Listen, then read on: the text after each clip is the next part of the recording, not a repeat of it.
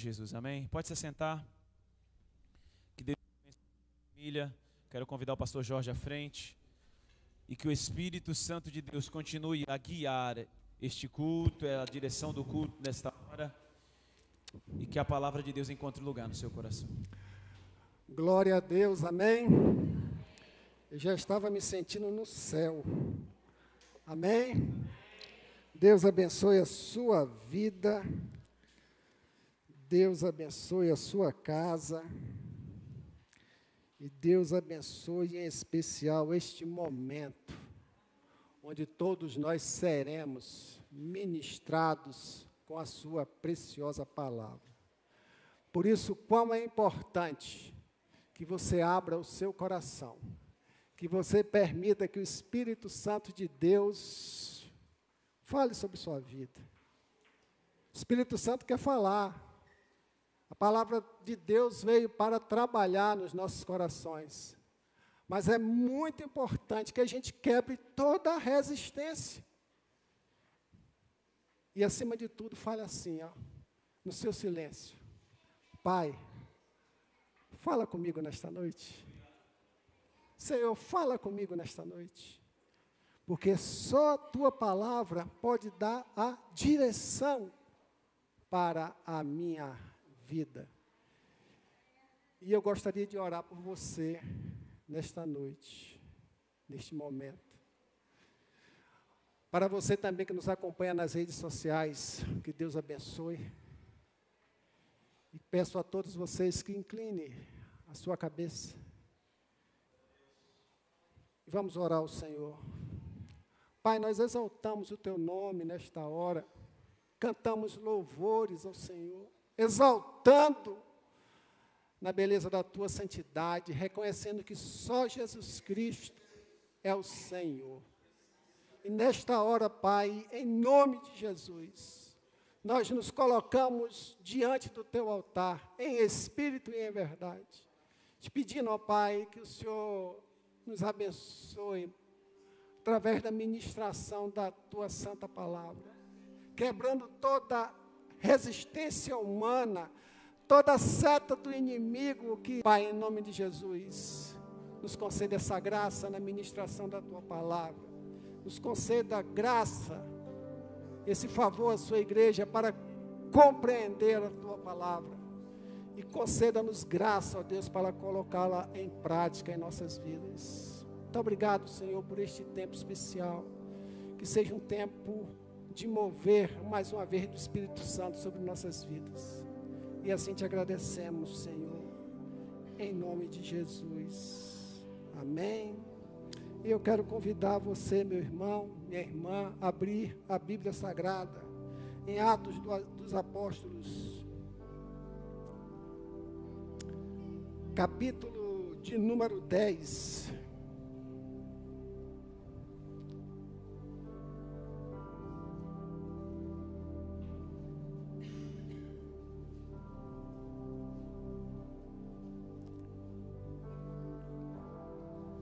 Diz assim a palavra do Senhor.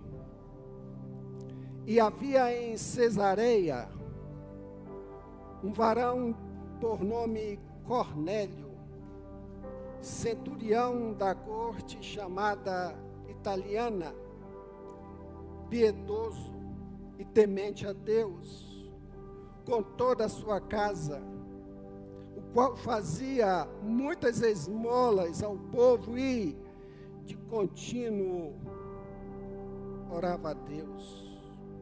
Este, quase a nona hora do dia, viu claramente numa visão um anjo de Deus que se dirigia para ele e dizia: Cornélio, este, fixando os olhos nele e muito atemorizado, disse: que é, Senhor?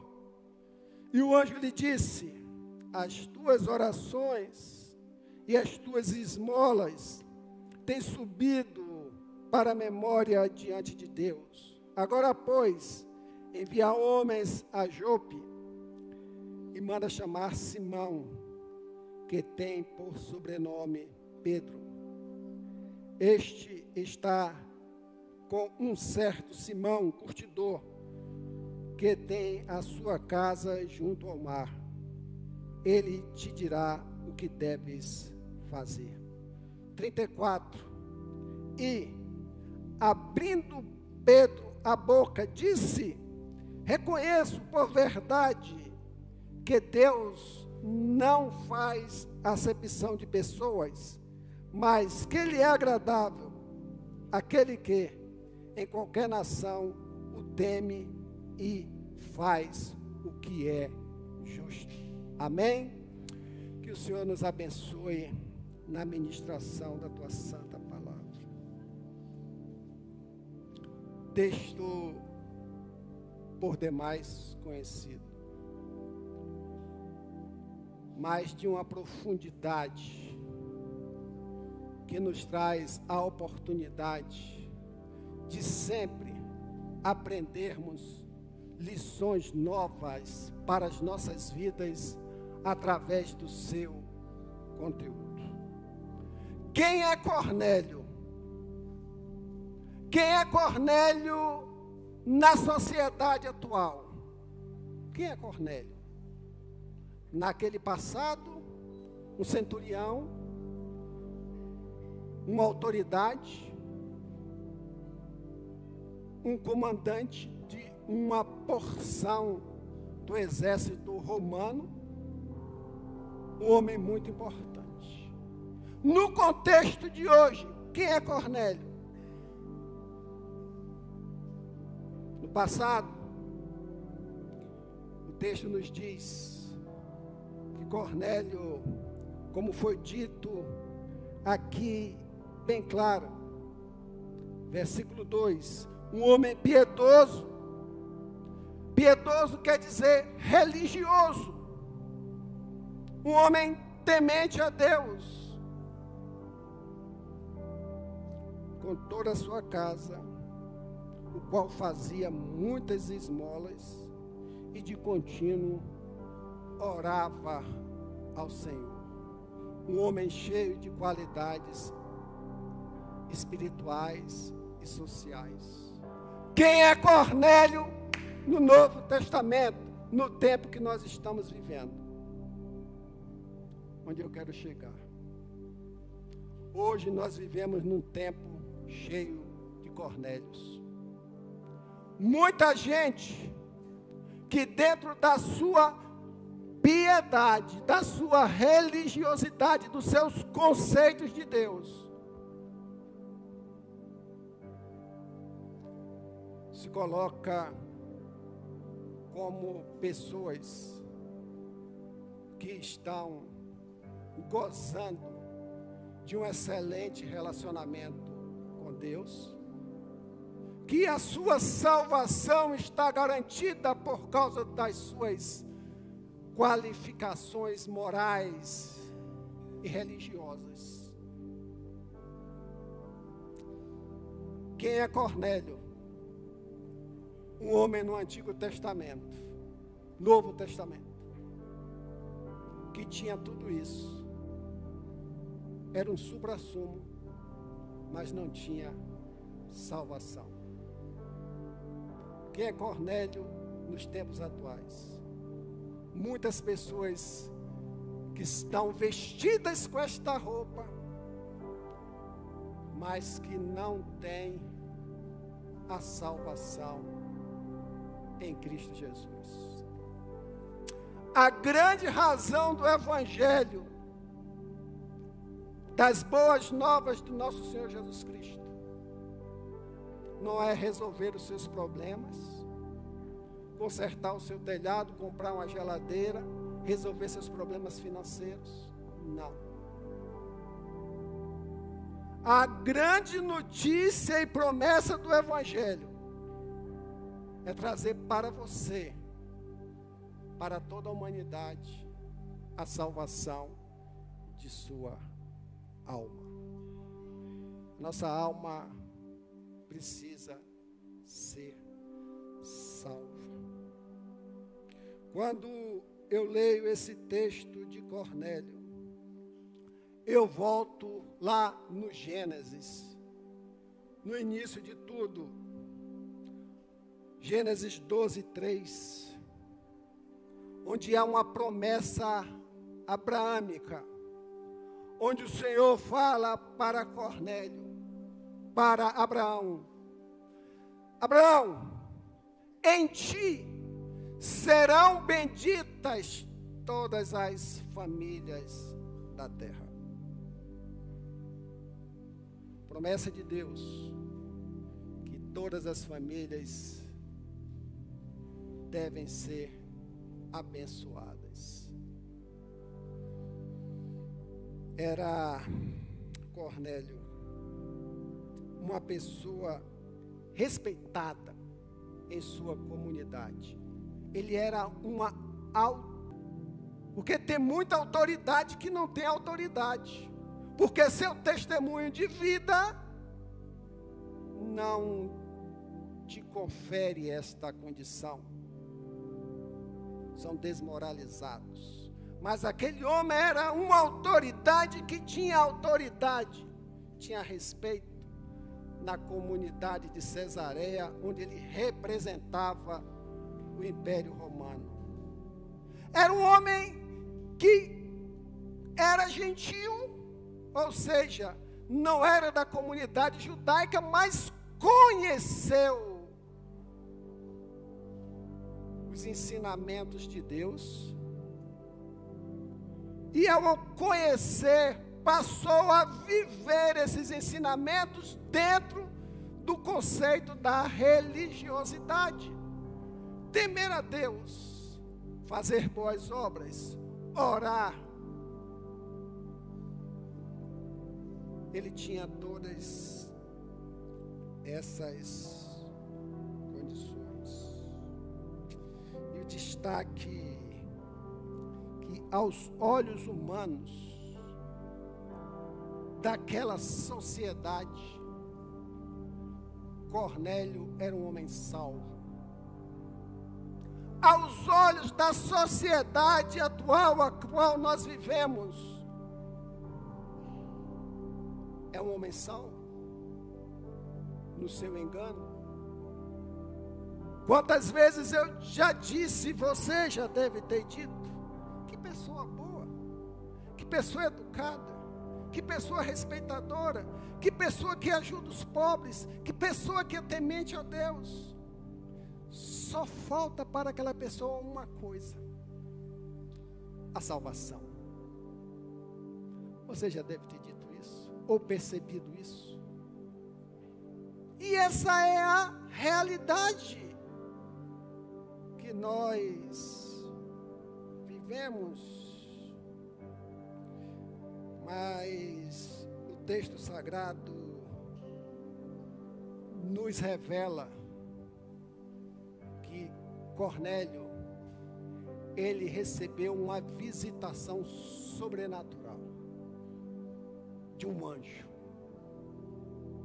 Anjo nada mais é na Bíblia Sagrada e significa mensageiro de Deus eles estão a serviço de Deus. E o Senhor usou um anjo como mensageiro para levar uma mensagem a Cornélio, que não era judeu, repita-se, para que chamasse Pedro, o apóstolo Pedro, para vir em sua casa. Isso está bem claro nos versículos de número 4 e 5. Mantenha a sua Bíblia aberta. E os seus criados, versículo 7, em número de dois, e mais um soldado religioso que estava a seu serviço foram comissionados para ir a Jope, chamar Pedro para vir à casa de Cornélio.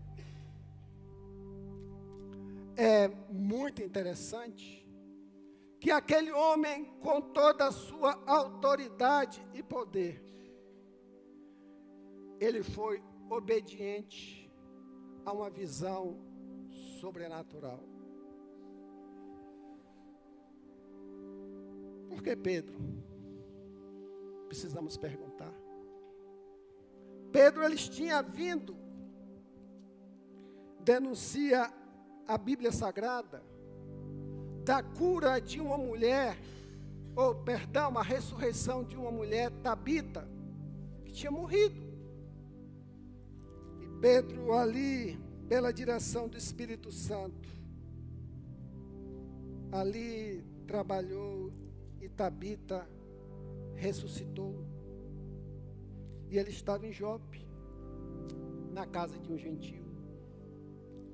Pedro recebe essa notícia. Se você for ali onde está Mateus 16, 19, a palavra de Deus diz que Pedro trazia consigo as chaves do reino.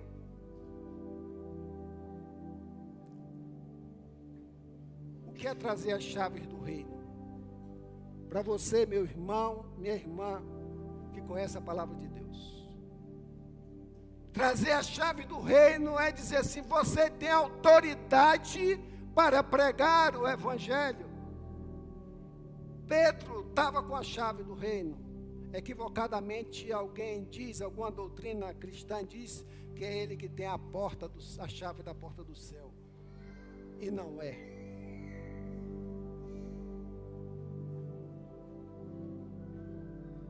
A Bíblia nos ensina Obrigado, irmã. Que Pedro, atendendo aquele chamado, se deslocou para Cesareia, para a casa de Cornélio. Cornélio, no versículo 24, a Bíblia nos diz que ele reuniu a família e os amigos para receber Pedro.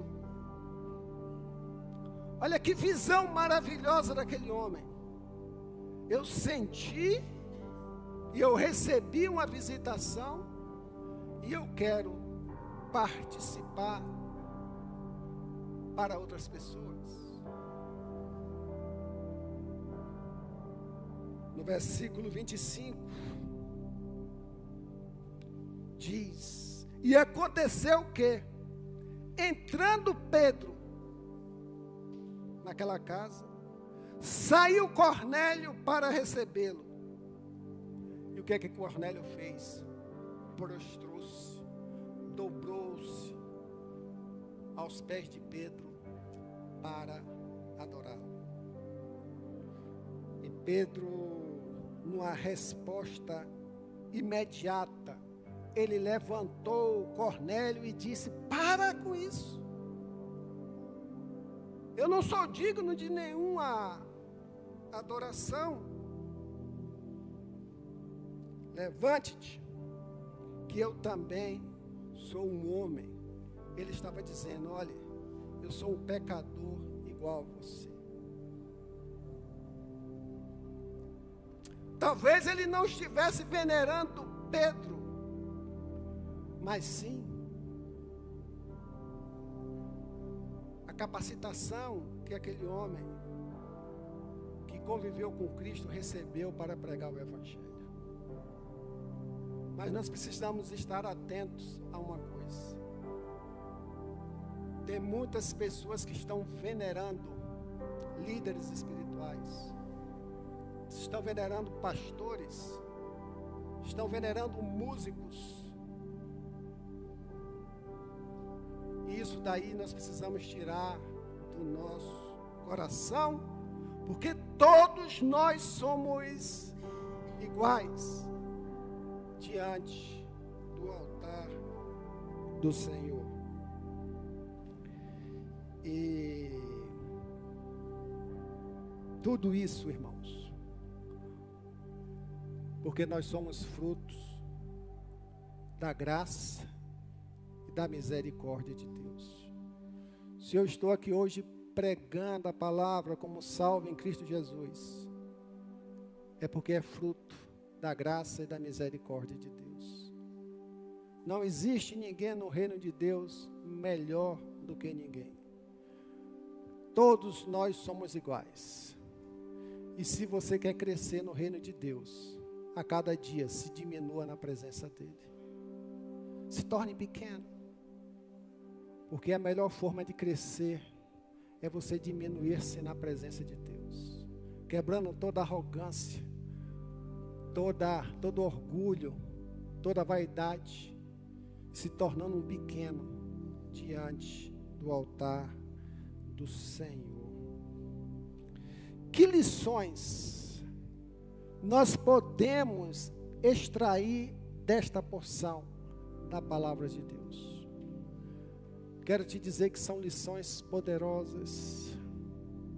Tem muita gente se perdendo, porque está caminhando neste mundo que nem Cornélio.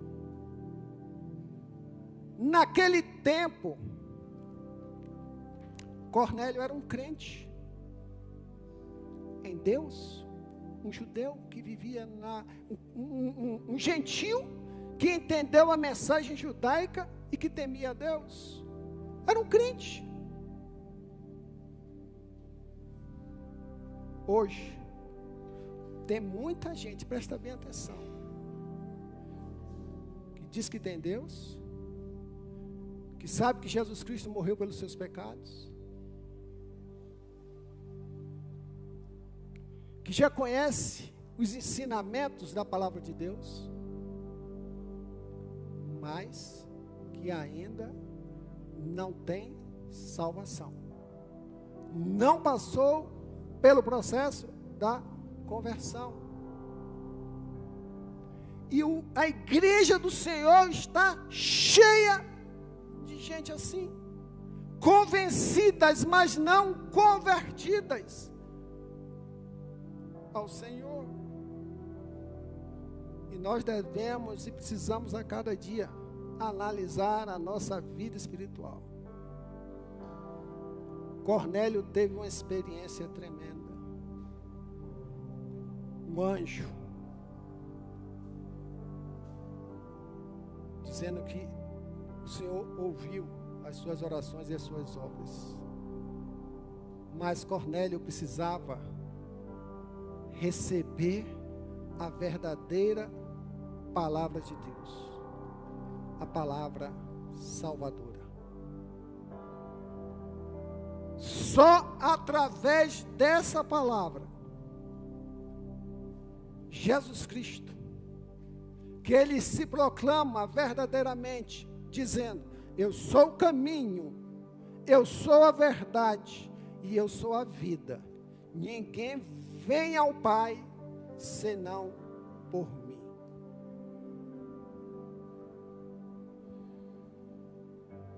Primeiro, irmãos,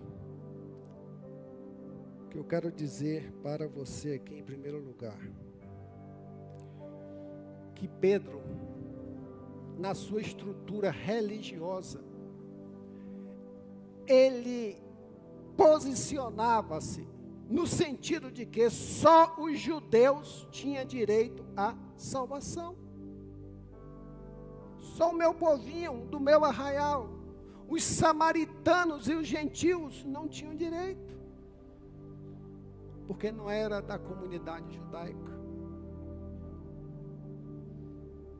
O samaritano era um povo misturado com outros povos, que tinha sua raiz judaica, mas se misturou tanto com outro povo que o judeu repudiava. E os gentios, a origem da palavra gentios vem de gente, gente, gente sem valor. E o Senhor levou Pedro a pregar para os judeus quando ele converteu, fez um discurso e milhares de pessoas ali aceitaram Jesus Cristo. Depois ele foi em Atos 8, pregou para os samaritanos. E agora, em Atos 10, ele estava pregando para o gentio. Eu quero dizer para você, meu irmão, minha irmã, que Deus não está olhando para qual seja a sua tribo, a sua nação, a sua origem. Não está olhando para os seus pecados, e seja ele qual for. Tem pessoas que já cometeu pecados seríssimos, gravíssimos aos nossos olhos, porque para Deus todos são iguais. Pecado é raro alvo. E que a pessoa fala assim para si mesmo: Eu sou tão pecador ou pecadora que sou indigno de receber a graça de Deus. Deus não faz acepção de ninguém, de nenhuma pessoa, mesmo com sua carga de pecado, porque Deus nos ama, Ele sabe que nós somos assim, porque um dia nossos primeiros pais caíram e nossa estrutura de imagem e semelhança dele foi corrompida. E ele é o maior interessado em restaurar no homem a imagem dele. Ele é o maior interessado de que o homem passe por essa restauração. Por isso, amado irmão, irmã, nunca olhe para ninguém, para qualquer pessoa, por mais absurdo que tenha sido o ato pecaminoso cometido por alguém, para Deus ele concede o perdão.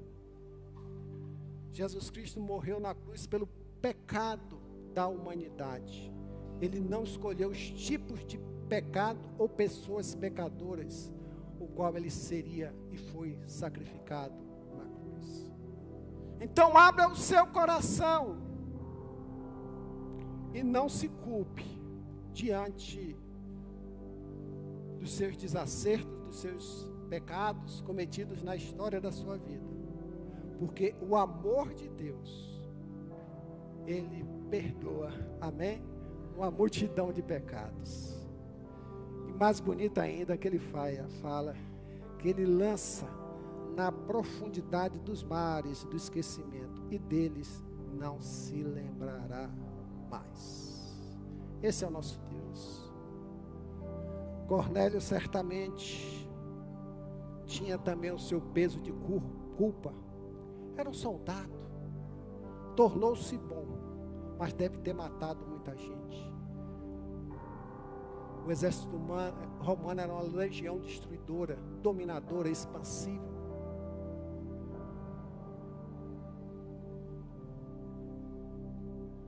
A palavra de Deus nos garante que Deus é o autor e Ele é o dono da salvação.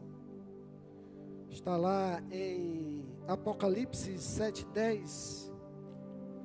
Uma grande multidão clamava com grande voz. Imagine, a salvação pertence ao nosso Deus, que se assenta no trono e ao Cordeiro.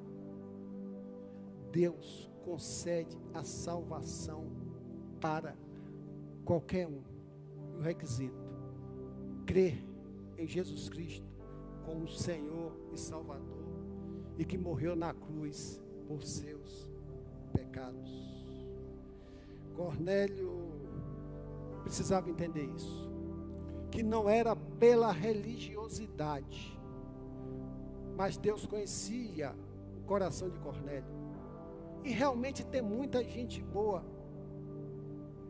E eu acho que é muito triste você ser gente boa e ir para o inferno. Às vezes sou convidado para fazer um culto fúnebre. E eu vejo que aquele corpo estendido, aquela pessoa, foi útil para a sociedade. Foi uma pessoa de bem, realizou boas obras, mas morreu sem conhecer a salvação em Cristo Jesus. Morreu sem salvação. E Deus teve a misericórdia de Cornélio e lhe trouxe o entendimento de que lhe faltava algo a salvação.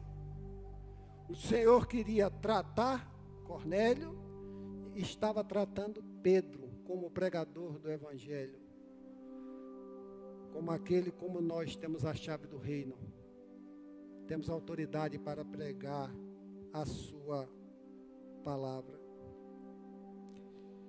Todos nós precisamos dessa salvação. Isso por quê? Porque essa palavra aqui, ó, você tem na sua mão, palavra santa do Senhor. Em Romanos 3, 23, não se esqueça disso. Que todos pecaram. Quando ele fala todos, ele está dizendo que o pecado é universal. Todos pecaram. Papa, pastor, liderança religiosa, gente boa, gente ruim, a criancinha pequenininha, bonitinha. Todos nós somos pecadores e carecemos da misericórdia de Deus. Está aqui na palavra do Senhor, que é a palavra viva, a nossa regra de fé, e que a gente não pode, irmãos, presta bem atenção deixar de dar ouvido para isso. Porque até então Cornélio se achava muito bem. Jó era um homem íntegro, mas depois de passar pelo rio de provações, capítulo 42 do seu livro, ele declara: Eu o conhecia de ouvir falar, mas agora eu tenho experiência com ele, meus olhos ver. Não desconsidere que você é um pecador e que você precisa da salvação em Cristo Jesus. Abra sua Bíblia em Efésios 2:8. Essa porção da palavra de Deus ela nos dá um direcionamento especial para as nossas vidas. Efésios 2:8. Porque pela graça sois salvos. O que, é que ele está dizendo com isso? Cornélio era um homem de boas obras, dava esmola, cuidava de pessoas.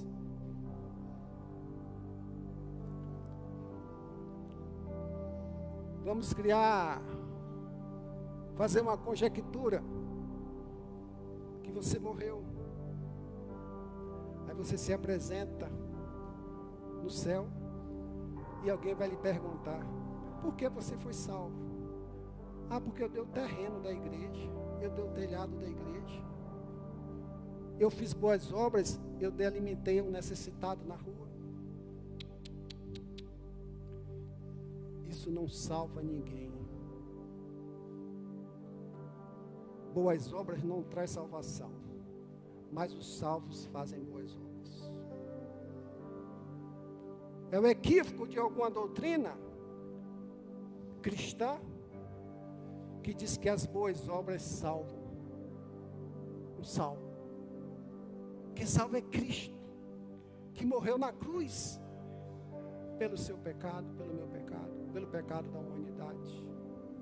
Então nunca se deixe apegar nessa loucura que muitas vezes a nossa cultura, a nossa tradição religiosa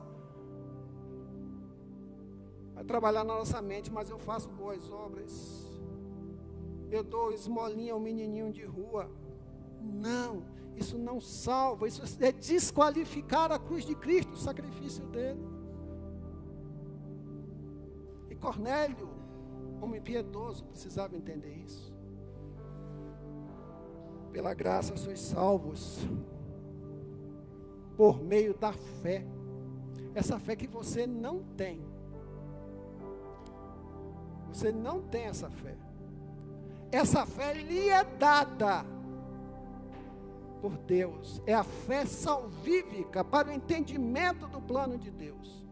Ah, pastor Jorge, mas eu tenho fé. Talvez você tenha fé que não vai passar fome amanhã, porque a tua geladeira, o teu freezer tem comida. Porque você tem um plano de saúde para te socorrer no hospital, você tem um médico, tem um remédio. Mas para a salvação, você precisa dessa fé salvadora que é dada por Deus. Porque é o Espírito Santo que convence o homem do pecado, da justiça. Pela graça sois salvos por meio da fé, e isso não vem de vós. Não é merecimento, não é esforço, não é sua boa conduta, não é nada disso. É um dom de Deus. Amém? É um presente de Deus. Dom quer dizer uma dádiva, um presente de Deus para a vida. Para que ninguém o quê? Não é pelas obras, para que ninguém se glorie. Cornélio precisava entender isso. Cornélio também precisava entender. Ele e a sua casa e seus convidados também precisavam entender que era necessário passar pelo arrependimento. O que é o arrependimento? É metanoia, mudança de mente. A nossa mente está tão cauterizada pelo pecado que nós temos resistência para a mudança. Arrependimento é mudança de vida, é nojo do pecado.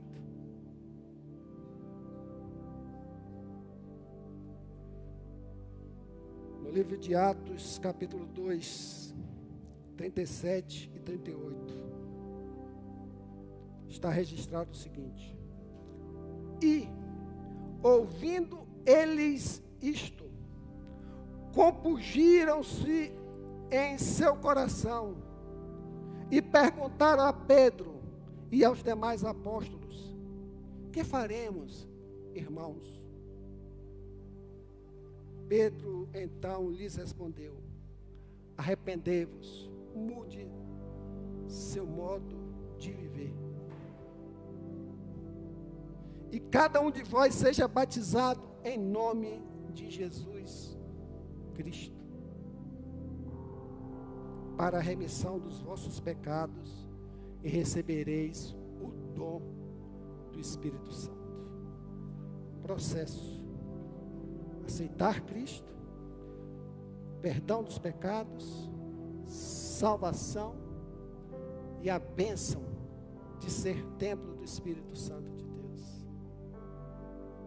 Cornélio tinha tudo, mas não tinha um principal, que era o Espírito Santo de Deus.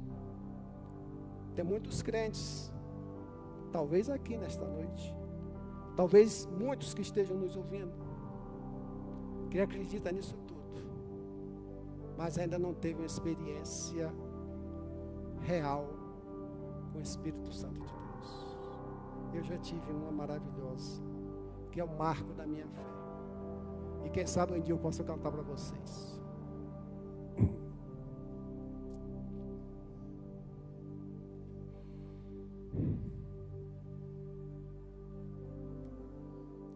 Se Cornélio ele vivesse só das suas virtudes, das suas características, ele não teria salvação. A salvação é pela graça quero concluir essa mensagem levando você a se confrontar. Como é que está a sua vida? Como é que está a sua piedade cristã? Talvez você seja uma pessoa que nem Cornélio. Pastor, eu oro todo dia a Deus. Deus não sai das minhas orações de manhã cedo. anda com um crucifixo desse tamanho, uma tatuagem no corpo.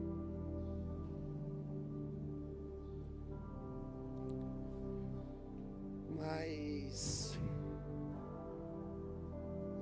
ainda realiza boas obras, contudo, ainda não teve essa experiência transformadora. Atos 4,12, ele diz: E portanto, não há salvação em nenhum outro ente, pois em todo o universo não há nenhum outro nome dado aos seres humanos pelo qual devemos ser salvos. Gostaria que você saísse daqui nesta noite. Não apenas levando uma mensagem no seu coração. Para mim não vai te, me adiantar de nada. Se você apenas receber uma mensagem como informação. Eu gostaria que você saísse daqui formado com essa mensagem. Porque quando nós somos formados com esta mensagem, nós somos transformados pela mensagem do Senhor. Nós passamos a ser uma nova criatura em Cristo Jesus. E se você quer viver um novo tempo na sua vida, uma nova realidade, nada mais é necessário que você receba a salvação do Senhor em Cristo Jesus. Porque pela graça vocês podem ser salvos. João 3,16 diz: Porque Deus amou o mundo, que deu o seu único filho, para que todo aquele que nele crê não se perca, mas tenha a vida eterna. Você vai continuar na sua caminhada certamente, ouvindo mensagem de todas a ordem dentro da Bíblia Sagrada. Mas eu quero que você entenda o que Deus quer essencialmente de você é lhe trazer a salvação. Vamos nos colocar em pé, vamos louvar o nome do Senhor.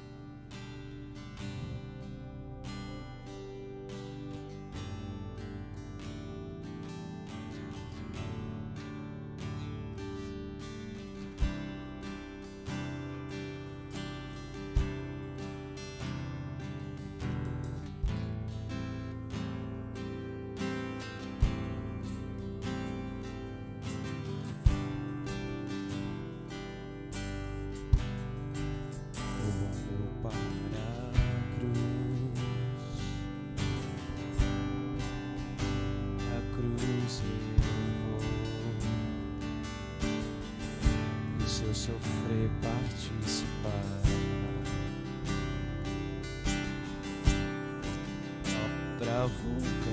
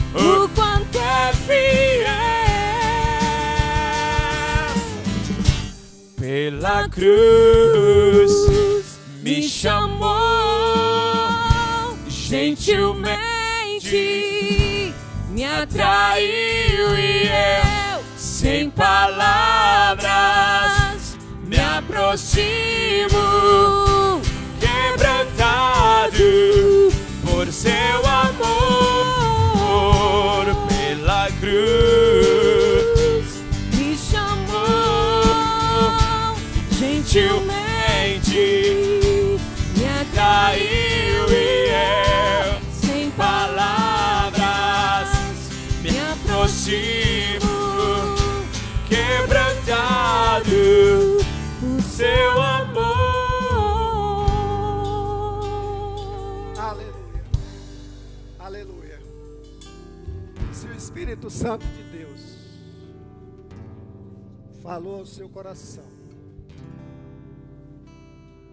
Espírito Santo de Deus ministrou ao seu coração e trazendo o entendimento de que você precisa dessa salvação.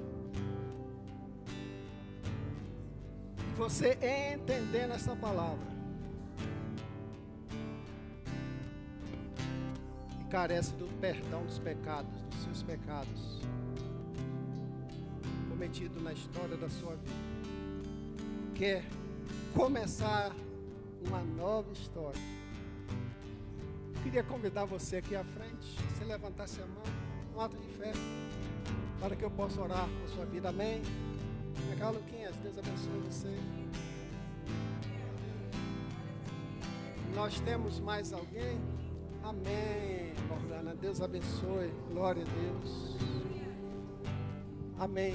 Glória a Deus. Louvado seja o nome do Senhor. Aleluia, Senhor. Glória a Deus, Senhor. Aleluia. Em nome de Jesus, Senhor. Glorifica o nome do Senhor. Em nome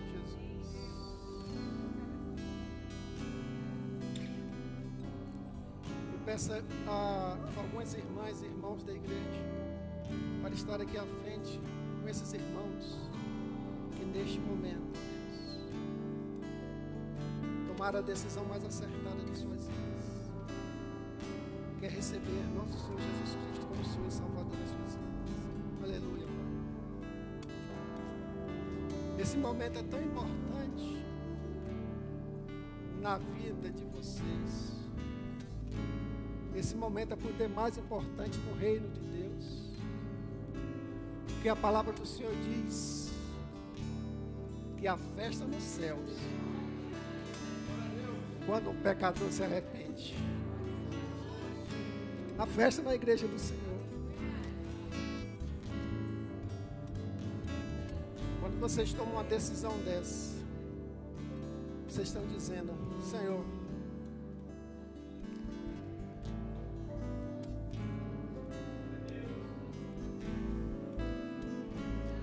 te aceito como Senhor e Salvador da minha vida. Porque até aqui a minha vida era conduzida por minhas forças, meu entendimento, minha sabedoria, meus recursos. Mas o homem e a mulher sábio Se deixa conduzir pelo Senhor.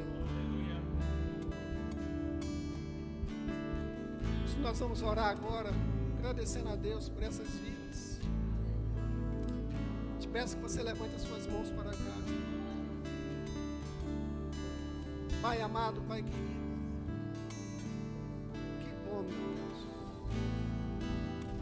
Participarmos como igreja dessa decisão tão importante na vida desses novos irmãos. Nós cremos, ó Deus, que a tua palavra é poderosa, sua palavra é única, tua palavra ela vem, trabalha e incomoda os nossos corações. É tua palavra que nos dá a direção para uma nova vida, para uma nova caminhada, tirando toda a religiosidade, tirando todo o sentido secular que se viu, Senhor. Mas nós te louvamos, ó Deus, por cada vida aqui nesta noite que o Senhor resgatou, tirou das mãos do trouxe para o teu príncipe. Senhor. Aleluia. Nós nos alegramos, Deus. Pedimos tuas bênçãos, Senhor, sobre essas vidas, Deus. Em nome de Jesus. Nós pedimos graça, Senhor, sobre essas vidas. Que eles venham se deleitar cada dia no Senhor, te conhecendo, se apaixonando, ó Deus, por tua palavra, reconhecendo, ó Deus, Jesus Cristo, através da tua palavra, do teu poder, tem o poder para transformar as nossas vidas, Deus. Liberta, Senhor Deus, de todas as amarras, Senhor Deus, do seu coração. Em nome de Jesus, Senhor. Em nome de Jesus. Eu queria dizer para vocês, olhe para frente aqui. Olha quantos irmãos novos vocês receberam. Eu gostaria que vocês recebessem todos eles com o quê?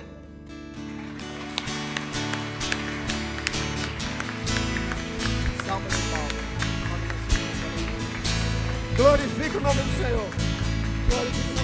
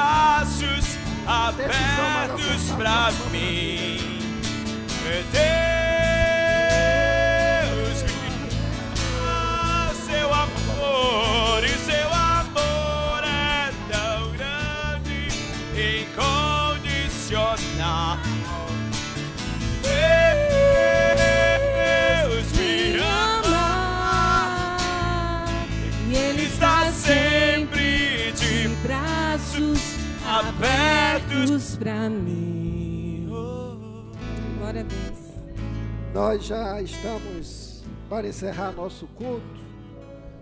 Só quero contar com mais cinco minutos. Queria convidar o irmão Ebert aqui à frente. A irmã Tia Rê. Tia Rê, ô Tia Rê.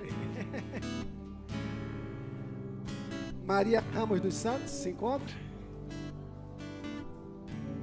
Ronaldo Ba- Batista, Ronaldo.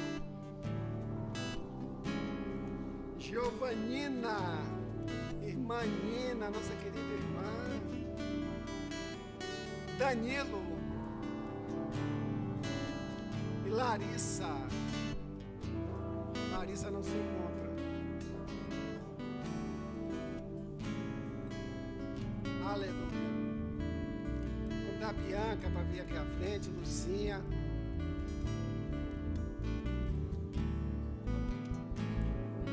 Nosso irmão Sinésio chega aqui à frente.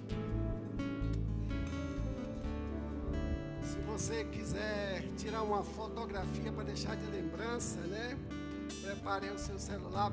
Bruna, tira a fotografia para deixar registrada aí. Para que Bianca esteja entregando a irmã Giovanina o seu certificado de batismo.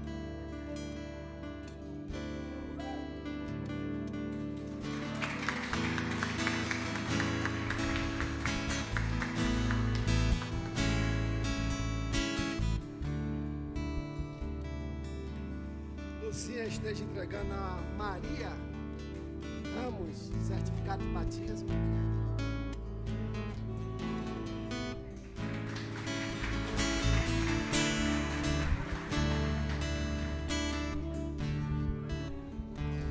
Um dia eu aprendo.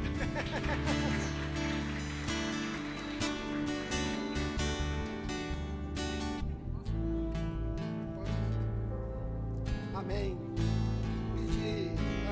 Irmão Sinésio que faça entrega ao irmão Ebert.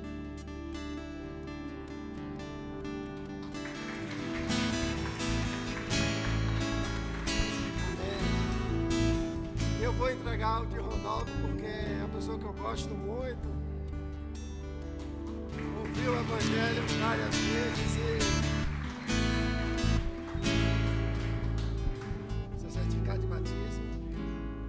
também aqui do irmão Danilo, seu certificado batismo também.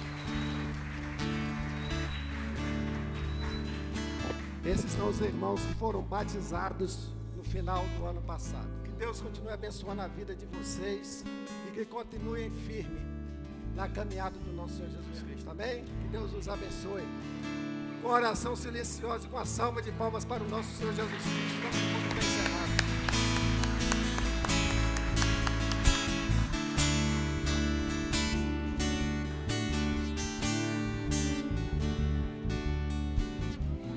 Mesmo sendo assim, pecado, Deus me ama.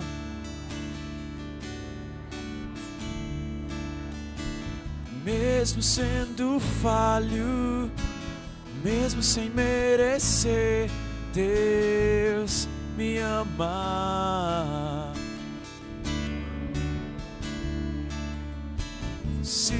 Estou forte, se eu estou de pé, Deus.